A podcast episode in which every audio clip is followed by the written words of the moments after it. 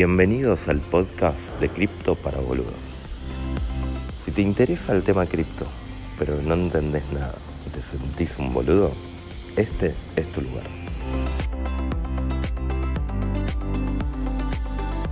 Buenas tardes a todos. Hola, Toño. Sergio, ahí te mandé invitación para, para que hables. Hola, Majo, ¿cómo estás? Hola, hola, Toño, ¿cómo te va? Muy bien, muy bien.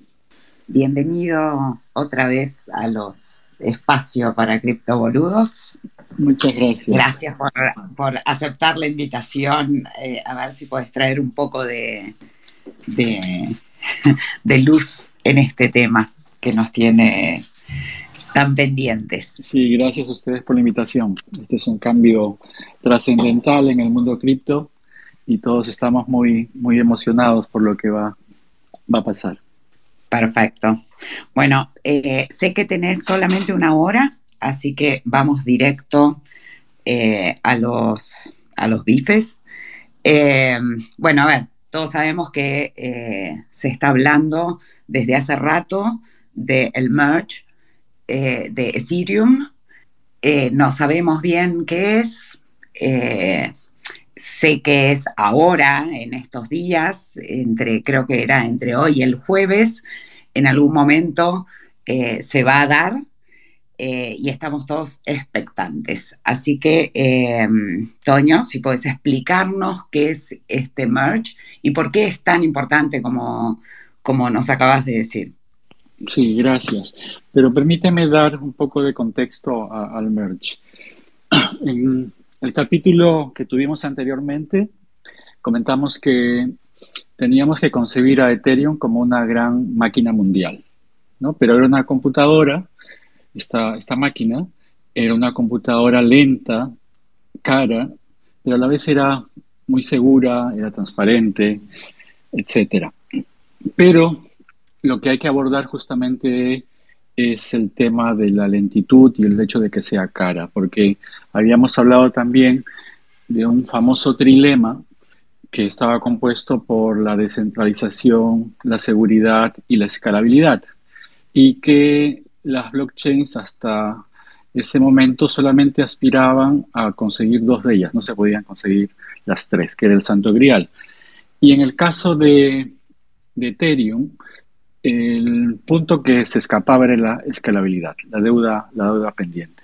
Entonces, hay que resolver eso y la forma que se ha encontrado de resolver eso, porque ha habido diferentes enfoques para poder enfrentar este problema, van en cambiar el esquema monolítico que tiene esta computadora mundial, que es básicamente que hace todo, tiene la capa de consenso, la capa de ejecución y la capa de datos o data availability en una sola blockchain que es la L1.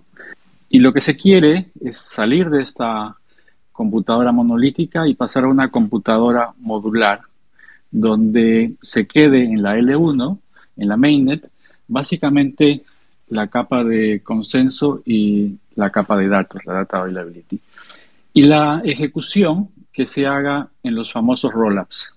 Se ha visto que eh, tenemos diferentes tipos de rollups que básicamente lo que hacen es procesar transacciones como lo haría la L1, pero lo hacen con una gran velocidad porque no requieren pues tener una gran cantidad de máquinas que estén haciendo consenso entre ellas, sino que simplemente la procesan y dan el resultado final hacia la L1. Entonces, la ejecución sale, en este caso, de la, de, la red principal de Ethereum.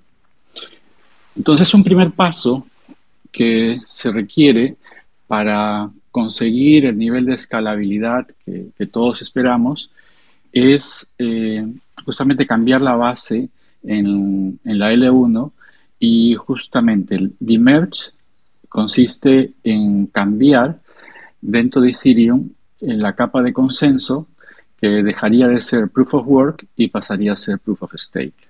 Y se llama demerge porque vamos a fusionar la capa de ejecución, que es la, eh, Ethereum Virtual Machine, básicamente, con la capa de consenso que va a venir de la Beacon Chain, que es la que ya tiene eh, Proof of Stake. Entonces se van a fusionar. Esa fusión es un proceso muy, muy complejo. Podríamos decir que es equivalente a cambiar el motor de un avión en pleno vuelo. Aquellos que vienen de, del mundo de la informática, pues podrían decir, oye, esto es un pase a producción. Pues no, esto es un cambio directamente en un sistema que está funcionando y que es un sistema crítico porque tiene muchísimas, muchísimas aplicaciones funcionando en el mundo de DeFi, en NFTs, en DAOs, y que tiene una gran responsabilidad porque está manejando más o menos 0.4 trillones de dólares, ¿no? Está asegurando eso. Es una gran cantidad, es una gran responsabilidad y tiene una gran complejidad. ¿no? Por eso eh, esperamos que se logre, porque esto va a ser una hazaña tecnológica. Creemos que desde que se lanzó Ethereum no ha habido algo tan relevante y por eso es que todos estamos pendientes y, y ansiosos de que esto salga, salga muy bien, ¿no? porque es un hito trascendental. Eh, bueno, hasta allí, ah, ¿cómo vamos? Antonio, eh, bueno, ¿qué, tal? ¿Cómo estás? Perdón, que recién saludó. Hola, Sergio. Eh, hola, ¿cómo estás? Eh, una cosa no me quedó clara, el de lo que contaste recién. Dijiste que este proceso viene a resolver el, el trilema, digamos, el tema de la escalabilidad. Em, ahora, digamos, lo, que, lo que va a pasar en estos días ¿Es todo lo que contaste recién o es solo una parte de, eh, esa solución más a largo plazo? Perfecto. De hecho, esto es recién la base porque no vamos a tener el salto en escalabilidad con este paso. Esto es simplemente la base.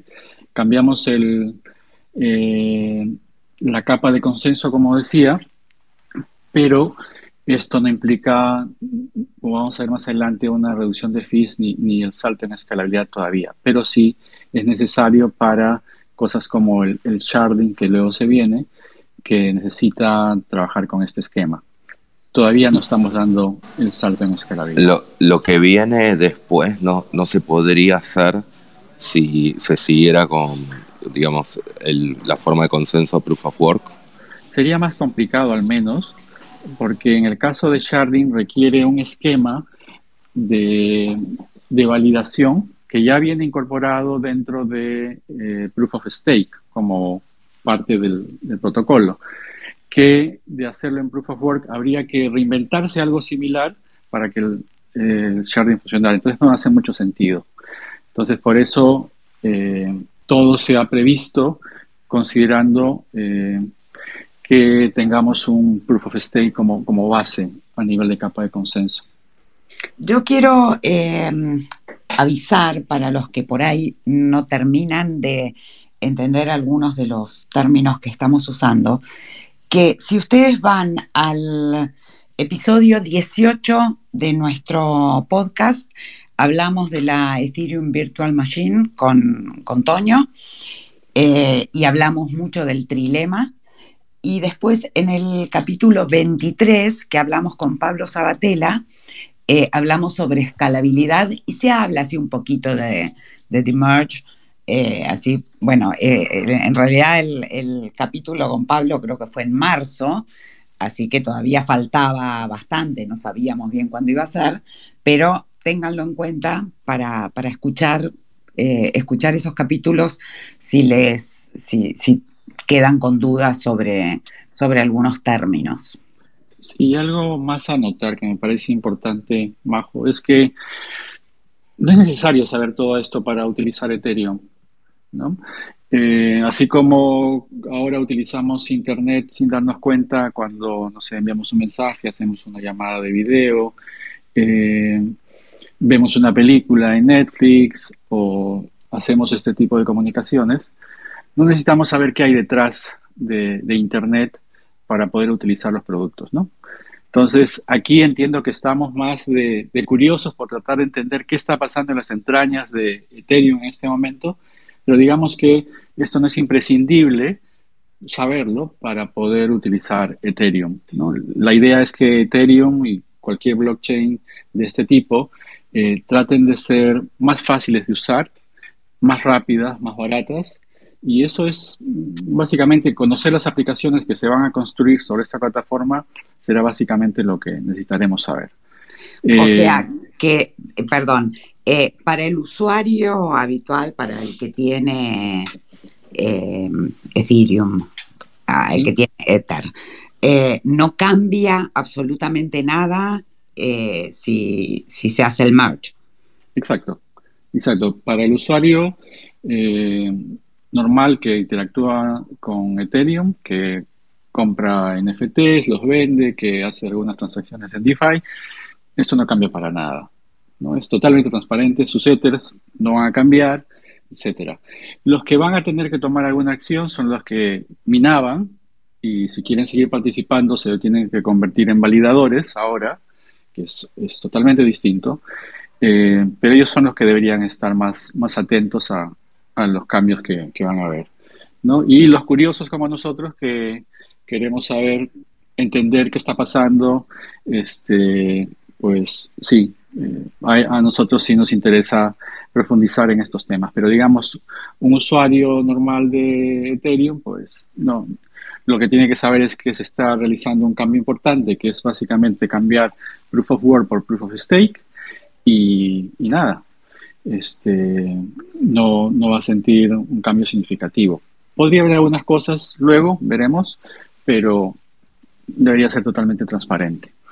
Ahora, no solamente hacemos este cambio, bueno, digo hacemos, en realidad yo soy un entusiasta de esto, participo en la comunidad de Ethereum, pero digamos que los genios que están detrás de esto, que son los programadores e investigadores, eh, trabajan en esto y proponen estos cambios no solamente por sentar las bases, hay otras cosas también que son importantes que se logran eh, con este cambio eh, de Proof of Work a Proof of Stake. Uno, algo importante, es la reducción en consumo de energía. Comparado con la minería, eh, la reducción es de 99.95%. Es una reducción muy significativa.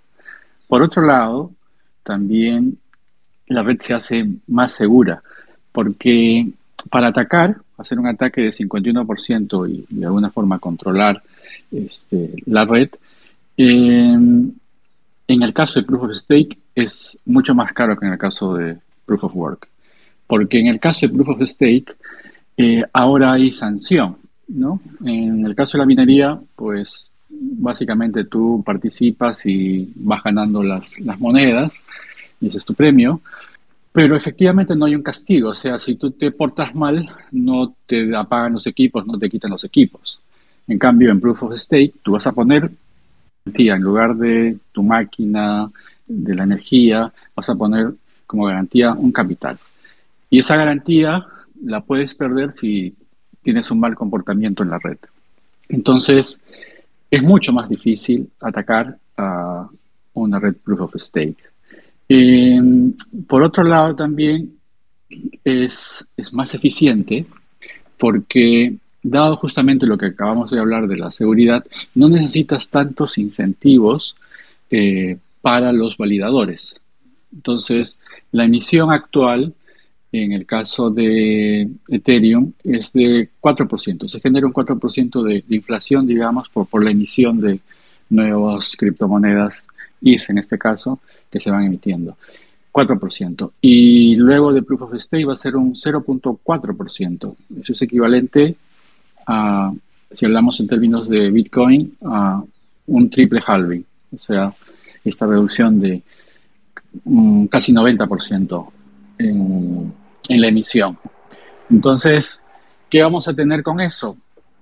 Que por un lado tenemos una emisión mucho menor y si a eso le añadimos que ya desde el año pasado tenemos una quema de ETH cada vez que se usa la computadora, lo que podemos llegar a tener es que eh, a nivel económico eh, Ethereum sea un sistema eh, deflacionario, o sea que tengamos una reducción en la masa monetaria de, de ETH. ¿no? Y eso lo que implica, pues, es que esperamos que sea un incremento en el, en el valor de ETH. Eh, y también eh, se hace más resistente a, a la censura, porque, por ejemplo, si algún gobierno quisiera apagar Bitcoin, es mucho más fácil identificar las granjas de minería, uno porque consumen mucha energía, otro porque ocupan tremendos hangares, eh, a diferencia de los validadores que podrán hacerlo desde las computadoras de sus casas, ¿no? Y es más, te podrían quitar la computadora de tu casa, pero tu stake, tu participación, no está en tu computadora, está en un smart contract, en la blockchain. Entonces es mucho más difícil eh, censurar una red eh, que en este caso estaría en Proof of Stake. Y por otro lado, también si hubiera un ataque eh, a la red, sería mucho más fácil de recuperar en un esquema Proof of Stake. Si alguien en Proof of Work eh, pudiera llegar a tener un control de más del 51%, sería muy difícil sacarlo de la red. Alguien tendría que invertir en los recursos necesarios como para equiparar a ese atacante y eso puede demorar mucho tiempo e incluso podría hacer que esa red ya no se recupere. En el caso de Proof of Stake, si hay alguien que ataque la red, puede ser sancionado inmediatamente con un slashing, puede perder la totalidad o parte de, de la garantía que puso. Entonces, hay que pensarlo mucho mejor si es que alguien quiere atacar la red. Entonces, eh, es mucho más segura, eh, mucho más eficiente, eh, va a consumir menos energía y va a hacer que el valor económico de IS pues, se aprecie en términos de que va a ser un sistema deflacionario, ¿no? que es lo que esperamos. O al menos se va a reducir de manera significativa y si es inflacionario será en un monto muy, muy, muy, muy pequeño. Los mineros, bueno, ya no van a, no van a existir más. Eh, Al menos no para, para este esquema, sí. ¿Quién eh, emite los nuevos eh, IT, digamos, en, cuando son, lo único que hay son validadores? Eh, al igual que en el caso de Proof of Work, quien emite es el protocolo que, está corriendo, que tiene programado eh, otorgar ese premio, ese incentivo a quienes participan. En este caso ya no serán mineros, serán validadores. O sea, yo pongo mis 32 ethers en stake y ya puedo ser un validador, puedo proponer los, los bloques. Y lo que va a pasar es que eh, cada 12 segundos hay un, sorteo eh, y los que estemos activos, en realidad no los que estén activos, todos los que estén registrados como validadores participan y a alguien le toca y ese es el que propone. Eh, hay un grupo de testigos, digamos, que van a avalar lo que tú estás proponiendo, si todo está bien, ¿ok? Se incorpora ese bloque y tú recibes eh, los ítems que correspondan que, como decía, va a ser de todas maneras una cantidad mucho más pequeña que lo que era en el caso de Proof of Work, que eran dos Ether. Aquí estaríamos hablando de algo más, más pequeño. Aparte de también eh, las, los fees, que eran las propinas que se otorgaban eh, o que se siguen otorgando cuando uno hace una transacción, ¿no? que hay un base fee más un, un priority fee, que el priority fee es la propina. Entonces van a recibir eso ahora los validadores.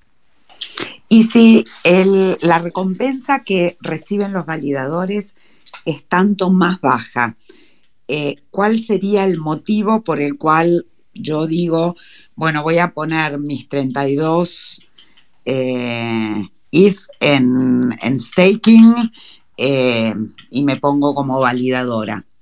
Lo que pasa es que en el caso de Proof of Work, tú tienes altos costos, altos costos de energía y altos costos de equipos, que tienes que estar pensando en renovarlos frecuentemente porque si te quedas con un equipo obsoleto, te quedas fuera de la carrera, nunca vas a ganar este, esta lotería que es eh, la prueba de trabajo. Entonces, tienes alto costo, por lo tanto, tenemos que incentivarte con un importe mayor. En el caso de Proof of Stake, ya no tienes esos costos, ya no requieres equipos especializados, ya no requieres consumir la cantidad de energía que se requería con Proof of Work, por lo tanto no hay necesidad de incentivarte tanto. Estamos hablando de que alguien que pongas su, su nodo validador debe tener una expectativa de recibir en Ether un 4%, un 5% al año. Entonces, ese es el incentivo económico que va a tener. Esa es la expectativa. Y si yo no llego a tener 32 hits, que bueno, convengamos que es lo que me pasa en este momento, eh, ¿hay algún, alguna manera de, de, ser validador con menos de 32? ¿Hay un, algún pool of staking o algo por el estilo, como había con, con los mineros? Sí, hay algo equivalente. Bueno, podrías juntarte con algunos amigos y poner un nodo validador, que sé que muchos conocidos lo van a hacer. Tienes otras opciones, por ejemplo, tienes Rocket Pool, que es un pool descentralizado, que justamente te permite hacer eso, que tú pongas la cantidad de, de Ether que, puedes disponibilizar para hacer la validación y eh, participar dentro de un pool. Hay otro pool que es más centralizado, que es Lido, ¿no? que también eh, tú puedes darles a ellos tus, tus y ellos se van a quedar con una comisión respecto a este 5% de lo que hablamos. Entonces tú puedes estar recibiendo 4, no sé, 3.5% anual, pero puedes seguir participando. Lo ideal es que eh, tú tengas el control, ¿no? Entonces por eso es mejor ir hacia un pool descentralizado o incluso hacerlos con personas que tú confíes. Pero sí, esa es la idea. Y la idea también es que esto avance y cada vez sea más fácil eh, participar en este esquema de validación. O sea, lo que se espera es que se pueda participar más adelante incluso eh, validando con tu teléfono móvil, ¿no? Aunque no, no creo que se pueda cambiar muy pronto el tema de reducir el límite de los 32 if. Y esos 32 eh, if los tengo que dejar, mientras los deje, eh, soy validador, no los puedo sacar. No los puedes sacar. de hecho, ya hay muchas personas que han puesto su stake desde que se inició la Beacon Chain, o sea, esta cadena de Proof of Stake de Ethereum ya funcionaba, aunque no tenía pues transacciones, hace más de, no sé, más de un año. Y este, esas personas todavía no pueden sacar sus 32 seeds porque en lo que se está enfocando el grupo que trabaja en este cambio y como que es tan complejo, recién está viendo la forma de hacer la fusión. Y lo siguiente va a ser dar la posibilidad a las personas que están poniendo su Ether en stake de que puedan empezar a retirarlas, ¿no? De una manera gradual, controlada, eh, pero eso todavía, yo calculo que en unos seis meses lo veremos, ¿no? Que la gente pueda retirar sus, sus ETH que ha puesto en stake. Ahora, eh, si vas a un pool como Lido y tú pones tus ETH en, stake, ellos te van a dar un equivalente eh, que es un stake ETH eh, para que si tú necesitas hacer alguna transacción, pues puedas tener ahí la posibilidad de hacerlo efectivo. Esa es una opción pero lo que normalmente esperaríamos por efectos de una mayor descentralización es que cada uno ponga directamente sus if a través de su propio nodo validador. Se habló mucho en estos días de, que puede haber un hard fork eh, y digamos de la gente que, quiere seguir con proof of work o que no, que no está de acuerdo con este cambio ¿Eso en qué puede influir o, y cuándo se va a saber si, sucede? Sí. Eh, bueno, primero, respecto a, lo último que comentas, ¿cuándo va a ocurrir esto? Eh, hay un concepto que es la acumulación de la dificultad de la blockchain, que es un término que, que es dificultad total, se le llama. Entonces, con cada bloque que se está eh, generando, que se está minando, se va añadiendo la dificultad en la que se incurrió en ese último bloque. Entonces es un acumulado.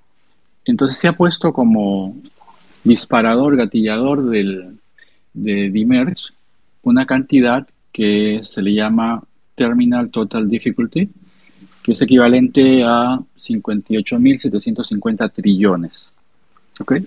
Entonces, estamos en camino hacia, hacia ese número. En este momento, déjame ver en cuánto estamos. Estamos al 99.83% de ese, de ese límite. Y estamos más o menos a un día 6 horas 48 minutos de que ocurra. Esto según la proyección de Ultrasound Money, que es la que estoy viendo ahora.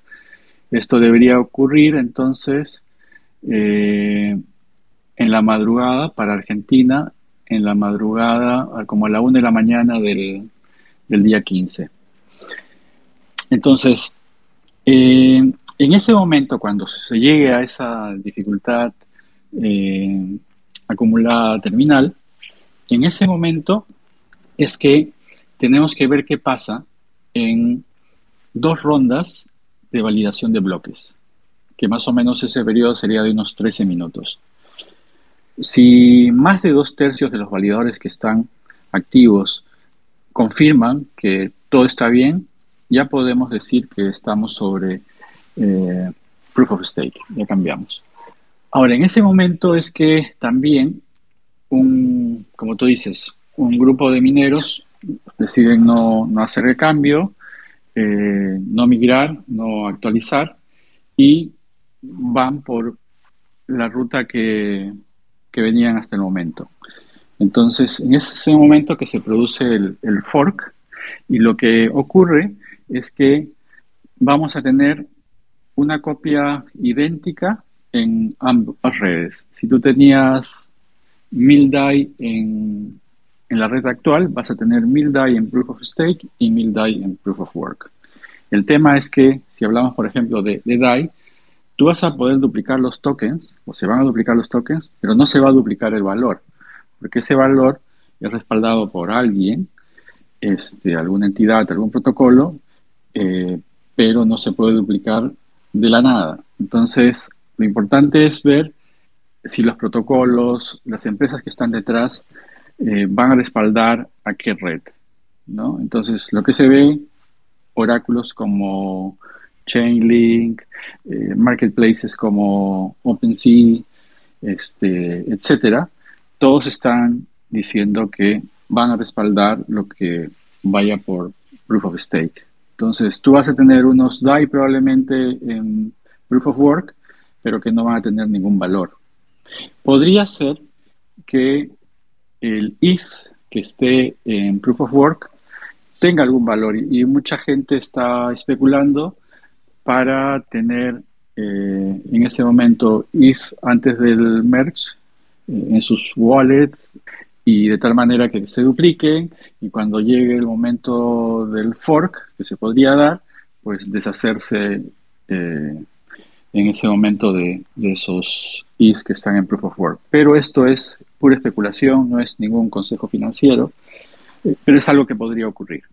¿no? Que básicamente lo que va a ocurrir es que se duplican los tokens que tienes en, en la red actual, se duplican en Proof of Work y en Proof of Stake.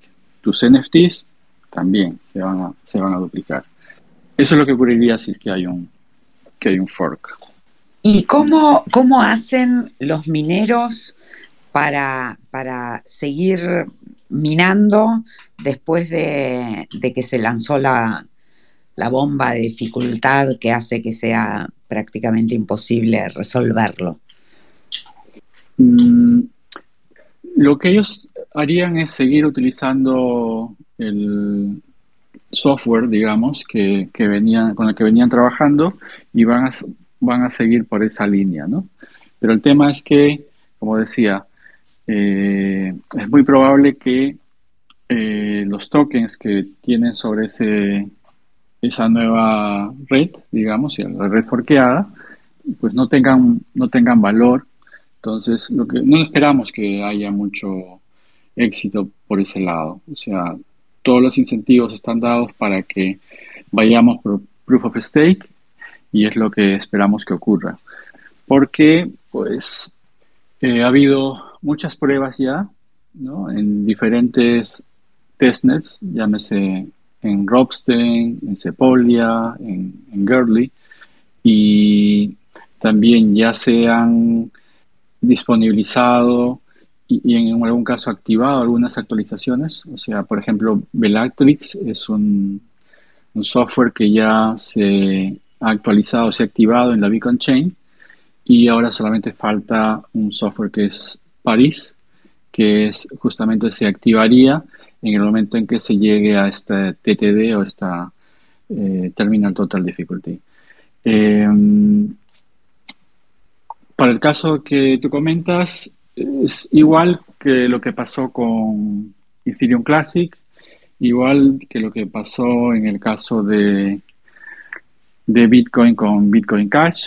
Este sería otra, otro fork y pues tendrían que tener gente trabajando en, desarrollo nuevamente sobre ese protocolo o sobre ese, esa nueva red. Eh, y tendrían que, no sé, empezar de nuevo. O sea, empezar de nuevo quiero decir, ya van a tener todo lo que se creó hasta este momento, pero digamos, el camino que tienen que construir, pues tienen que reinventárselo por, por ellos mismos, ¿no? Para seguir vigentes. O sea, es, es muy poco probable que pueda funcionar eso. La verdad que no veo mucho futuro por ahí. Tonio, dijiste al principio que, digamos, lo que está por pasar es algo como muy difícil, o como, no me acuerdo si dijiste, cambiarle el motor a un avión en pleno vuelo. Em, ahora, eso, eso implica riesgos, digamos. Eh, el, riesgo está en ese, en, ese minuto cero, digamos, o ya que has avanzado 99.81%, significa que por ahora viene todo bien y ya lo más probable es que salga todo bien. O sea, eh, por un lado dijiste que es algo muy difícil, pero por otro lado lo ves como un hecho de que va a salir todo bien. Sí, es muy difícil. Me refiero a que este cambio estaba previsto prácticamente desde que se lanzó Ethereum, o sea, desde 2015. Y ha habido muchos intentos, o sea, y muchas postergaciones. Antes este cambio se llamaba Serenity, después se llamó 2.0. Eh, ha habido diferentes enfoques, ha habido avances y retrocesos en todos estos años. Este es un cambio muy esperado y justamente la complejidad va asociada a todo lo que se ha tenido que hacer para llegar a este punto. ¿no? Entonces, por eso digo que es, es muy complejo, por eso es que ha habido tantas pruebas, no solamente en ambientes de testnet, sino también en los mismos ambientes de producción, o sea, los ambientes de mainnet, eh, con los shadow fork que se llaman. Eh, entonces, eh, todo este tiempo se ha buscado eh, tener una mayor certeza de que no hubiera no hubieran problemas. Entonces, es la primera vez que ya tenemos un periodo en el cual va a ocurrir este cambio. Es por eso digo que es un hito tecnológico pues, muy relevante, pero que, como tú comentas, no está exento de riesgos. Y el riesgo lo vamos a ver una vez que, se cumpla este umbral que está definido para la dificultad y, veremos qué pasa. Eh, yo la verdad que soy bastante optimista por todo lo que se ha trabajado en, la red. Eh, espero que salga todo bien. Eh, podrían pasar cosas, podría ser que los mineros, por ejemplo, ahora estamos al 99.8 y comiencen a apagar sus máquinas y hagan que la dificultad no se sigue incrementando al ritmo que viene haciéndolo, ¿no? Eso podría pasar. Podría ser que algunos nodos no actualicen eh, con estas eh, actualizaciones de software que hay de Bellatrix y, Paris y que por lo tanto no estén disponibles para el momento que se les necesite.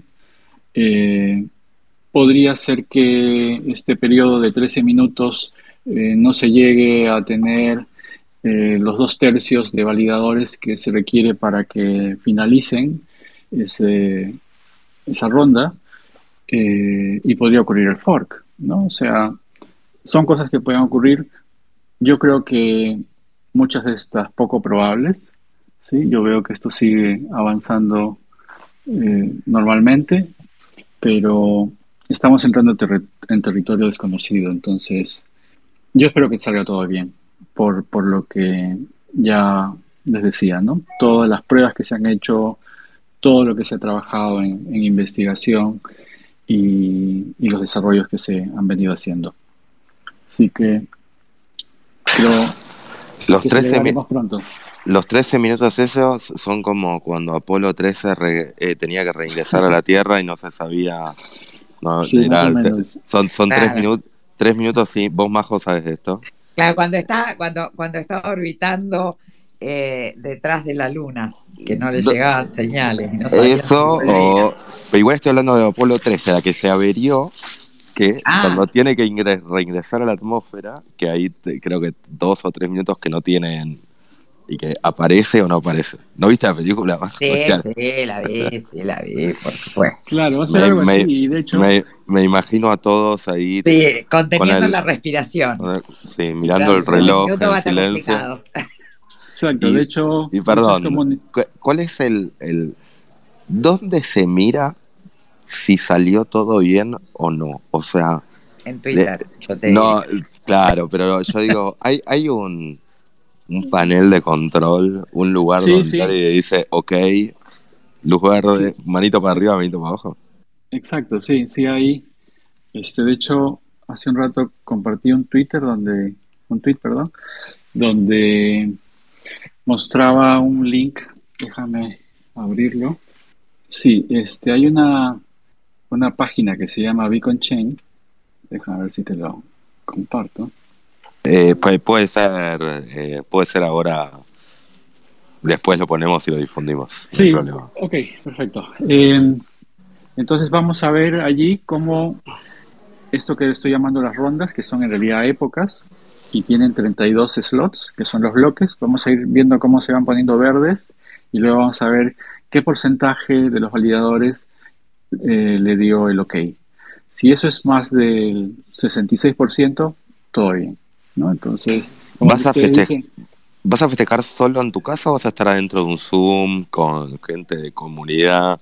¿Vas a estar en algún evento? ¿Vas a estar en algo para compartir ese momento? De hecho, estamos eh, organizando un evento mañana para todos estar, primero, recibiendo charlas de este tipo, eh, tratando de entender en qué consiste, qué es lo que va a pasar, cómo lo vamos a poder ver, qué va a pasar después de Emerge con unas birras, como dicen ustedes, y esperando esos 13 minutos con, mucha ansiedad para que todo salga bien. Pero todos juntos y espero que luego de eso, pues celebrando, ¿no? Pero, eh, ¿un evento presencial allá en Lima?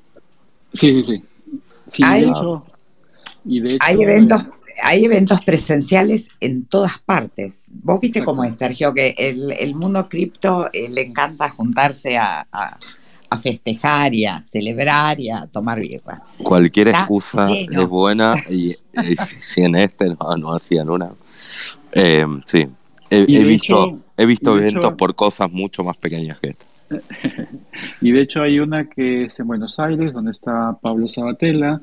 Eh, hay eventos aquí en Lima, hay eventos en Chile, en Honduras, en México. hay todo un hilo que vos que vos te, vas a dormir a las 10 de la noche te mataron. a mí me mataron, olvídate. Yo me voy a enterar al día siguiente, me voy a meter en Twitter y voy a ver si se están agarrando la cabeza o si siguen de joda. y ahí me voy a dar cuenta si funcionó o no. Hay una transmisión que justamente es la fiesta de Dimerge que va este, hacerla la Fundación Ethereum. Así que va a estar en YouTube. También lo compartí en ese link. Ahora les paso el post que, hicimos para que lo compartan. Perfecto. Hay un, hay, yo había visto un hilo de CryptoChica que iba diciendo en cada, en las ciudades más importantes de Latinoamérica, eh, donde se hacía el, el evento, eh, la fiesta de, de Merch. Así que, debería haber una webcam a la cara de Vitalik durante todo el, digamos, las próximas 48 horas, sin continuar. Pero mira, pero mira, ¿dónde crees que está Vitalik? No, igual, y para, mí están Maldivas. Este, están Maldivas eh, buceando, con, tiburones. No, mira, Vitalik está en Ucrania. O sea, eso te dice mucho de, de, que no es un tipo que justamente está pensando en, en las cosas superficiales, ¿no? no, no, además, además la cara de Vitalik es la misma si sale bien o si sale mal. no, nos podemos, no podemos guiar por eso. Y, eh, una pregunta, Toño, si sale mal, Dios no lo permita, ¿qué, qué pasa? Va a ser tu culpa, Majo. Así. sale mal es tu culpa de Majo. Bueno, ¿qué, ¿qué implica que sale mal? Este, que, por ejemplo, los valida el, el 60% de los validadores, no se llega al 60% de los validadores. Algo bueno, ok, estamos hablando de los 13 minutos, pero esto podría demorar, no sé, una hora. Sí, mientras más tiempo dure esta incertidumbre, pues más nerviosa se puede poner la gente y hacer cosas raras o tratar de aprovechar la incertidumbre, ¿no? sobre todo los que les gusta hacer scam, etcétera. Y en este punto, este, una recomendación general es que si no entienden de esto y tienen activos en, en, la red, en Ethereum, déjenlos ahí, no los toquen, eh, no hagan caso si alguien les dice, oye, pásame, tienes que hacer esto, tal acción, o pásame tu clave, olvídense, no, no hagan nada, hasta que esto se calme, hasta que ya todos estemos seguros de que ya hicimos la transición, etcétera. Si esto saliera muy mal, pues habrá que coordinar la forma de reactivar, volver al, punto inicial. Sería muy complejo, efectivamente, pero ya ha ocurrido situaciones complicadas en, las blockchains y es un tema básicamente de, de, coordinar entre las personas, ya no un tema on-chain, un tema off-chain y ver cómo reanudamos, ¿no? O sea, hay redes que se han caído, ¿no? voy a comentar este, cuáles en este momento, pero hay redes que se han caído y la forma en que han vuelto a funcionar pues ha sido básicamente con ponerse de acuerdo en cómo reactivan y de dónde vuelven a partir. ¿sí? No espero que ocurra eso, la verdad que hay muchísimos validadores, hay, no sé, 430 mil me parece, a ver, ahora lo veo, y Sí, es una gran cantidad de, validadores y, mucha gente que ya ha instalado sus actualizaciones. Es poco probable que algo vaya mal. Si mm, tenés tu sit, digamos, en los exchanges, como por ejemplo Binance, eh, tampoco cambia nada. O sea, ¿o hay alguna diferencia en tenerlo en Binance que tenerlo en Metamask?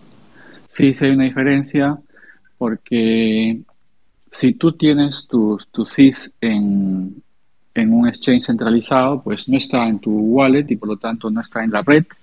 Y por lo tanto, si tú querías especular con el ETH de Proof of Work, no lo vas a tener porque en tu, en tu red, en tu wallet, no hay nada. Está en la wallet de, de Binance en todo caso. ¿sí? Y lo que algunos exchanges están haciendo justamente porque hay incertidumbre y no se sabe exactamente qué va a pasar es haciendo temporalmente, y, ya lo avisaron con cierta anticipación, este, impidiendo que hayan retiros o depósitos en, ese periodo, no sé, de 48 horas, etcétera. Pero todo luego debería volver a la normalidad. Pero no es lo mismo tenerlas, eh, tener tu SIS en tu wallet o tenerlas en un exchange centralizado, ¿no? Not your keys, not your coins. Básicamente eso. Sí, sí, sí, pero más, allá de eso, para este caso particular, no es que tu SID corre en peligro o cosas así. No, es que dejas de tener tu SID, digamos. En todo caso, no, tenés, Los, no tenés los nuevos, el nuevo IT forqueado. Exacto, exacto. exacto. Y, mm, ¿qué, ¿qué, se espera? O yo sé que no sé, no sé, nunca se sabe, pero ¿qué puede pasar con el precio? Eh, por, por, lo que vi en estos días es como sigue con la volatilidad normal de los mercados, no sé, hoy el índice de inflación, me parece que fue eso, ¿no? Que cayeron, todo, cayeron todos los mercados. Exacto, la inflación sigue fuerte y por lo tanto se espera que las tasas de interés sigan subiendo y efectivamente es una confirmación de que aún el mercado cripto está muy amarrado al mercado de, de acciones, ¿no? Entonces, eh, sí, está teniendo esa volatilidad. Eh, veremos, no sabemos qué va a pasar. ¿No? Eh, lo que te decía respecto a eh, la reducción de la emisión, pues debería ser un indicador bullish para ETH, pero esto ya debería haber ocurrido hace tiempo, porque es algo que ya se sabía. Ay, o sea, nunca sabemos lo que va a pasar en el mercado. Algunos somos optimistas respecto a, a lo que se viene, pero nunca se sabe. No me olvido, Toño, que nos prometiste y a 10.000 antes del fin de año. No, no, no me olvido. Un año, es un año. Es un, año. Ok, ok. Un año. No a fin de año, es un año. ok. Mirá las cosas que te acordás, yo me había olvidado. Sí, sí, y yo ahí, como, y como majo, majo, yo ahí compré. Dijo eso y compré. Pero, Estaba a 3.000.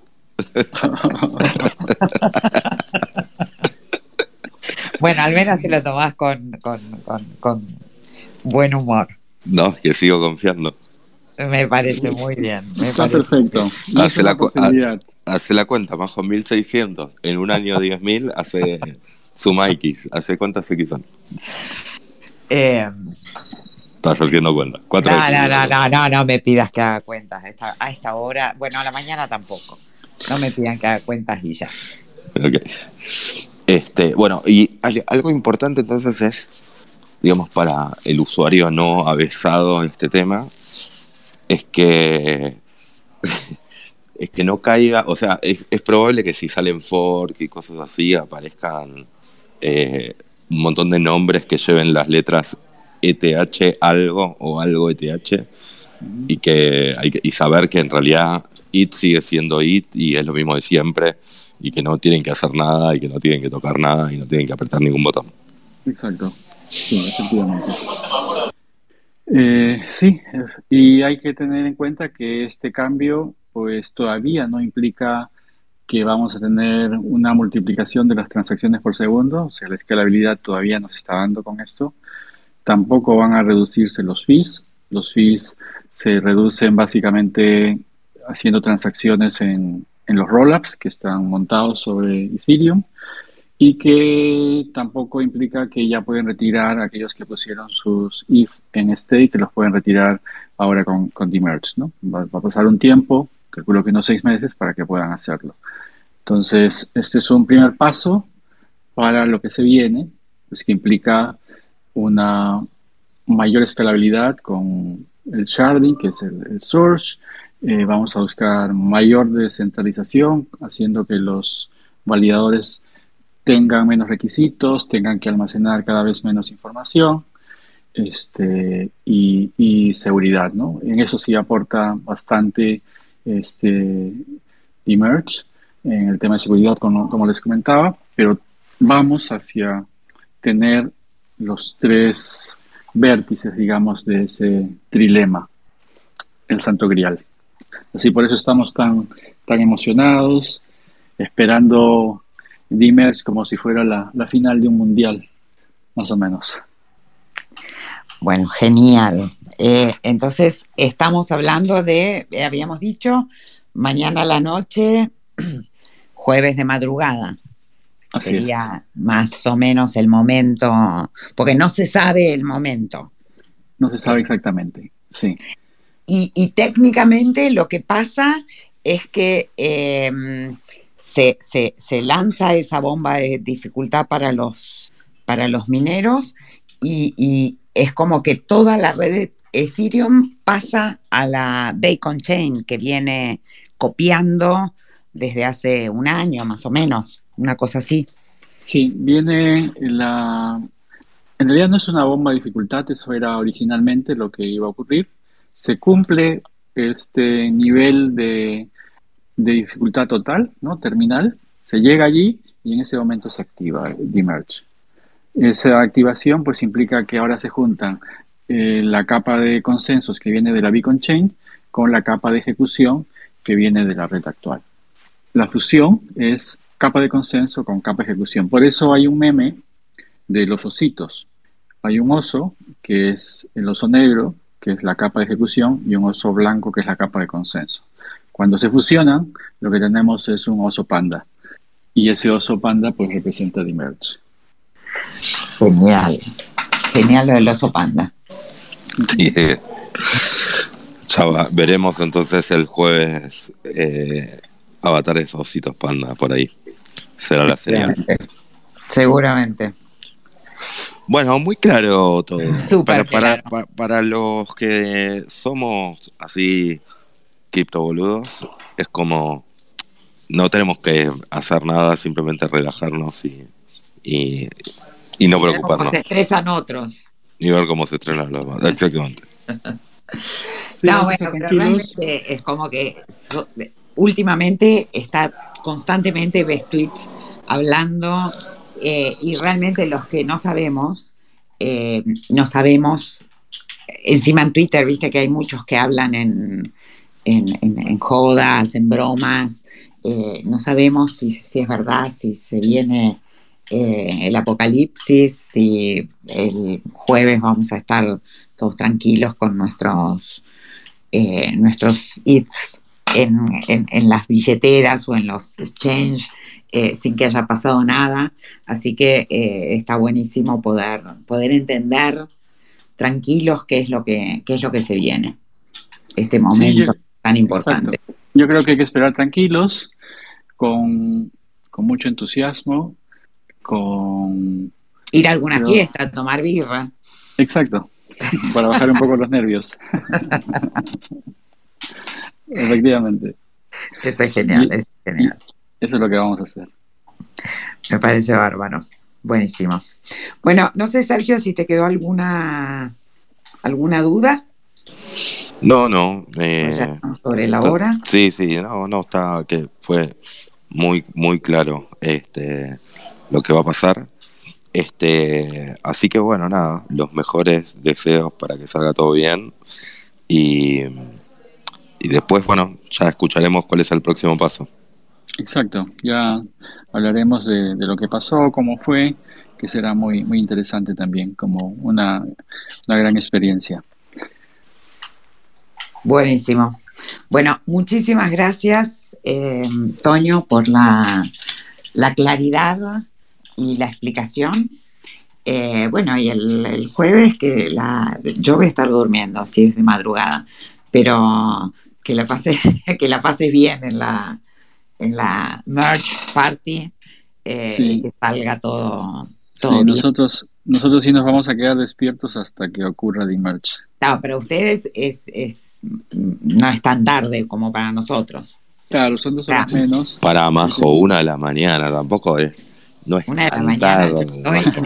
no,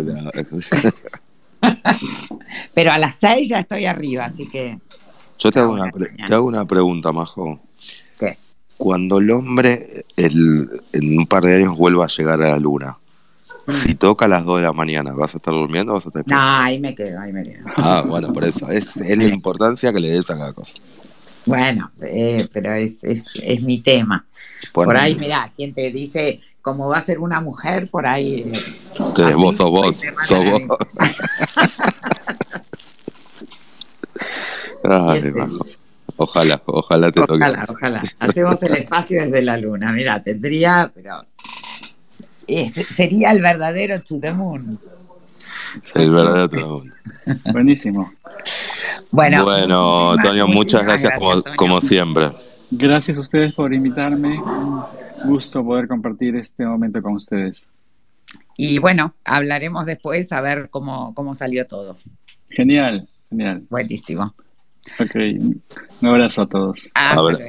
Abrazo a todos, gracias a todos.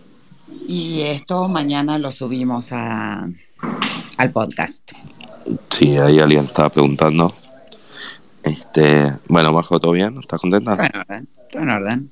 Sí. Eh, sí, sí, sí, estoy, estoy, estoy un poco nerviosa con el tema de, de merch. y no sé por qué, porque yo soy más, más eh, de Bitcoin, mis, mis grandes fortunas, imagínate, están más en Bitcoin que en, eh, que en, y, sin embargo es como que los veo todos tan nerviosos que me pongo nerviosa yo también. Viste cuando ya se fue Tonio, ¿no? Sí, ya se fue. Viste cuando Tonio dijo Proof of Work es una mierda, es una cagada. Debiste, debiste saltar a defender a los bitcoiners. Bueno, no, no, no, no. Ah, está Tonio, está Tonio. No dije eso, no dije eso. No dije eso, pero lo pensé. Bueno. No sé. bueno, veremos, a ver cómo sale esto. Eh, hay que mantener, eh, hay que tranquilizarse y esperar a que salga todo, todo bien. Perfecto. Bueno, eh, bueno, muy bien. Gracias a todos. Muchas gracias. gracias a todos. Nos vemos la semana que viene. Chao. Toño. Adiós.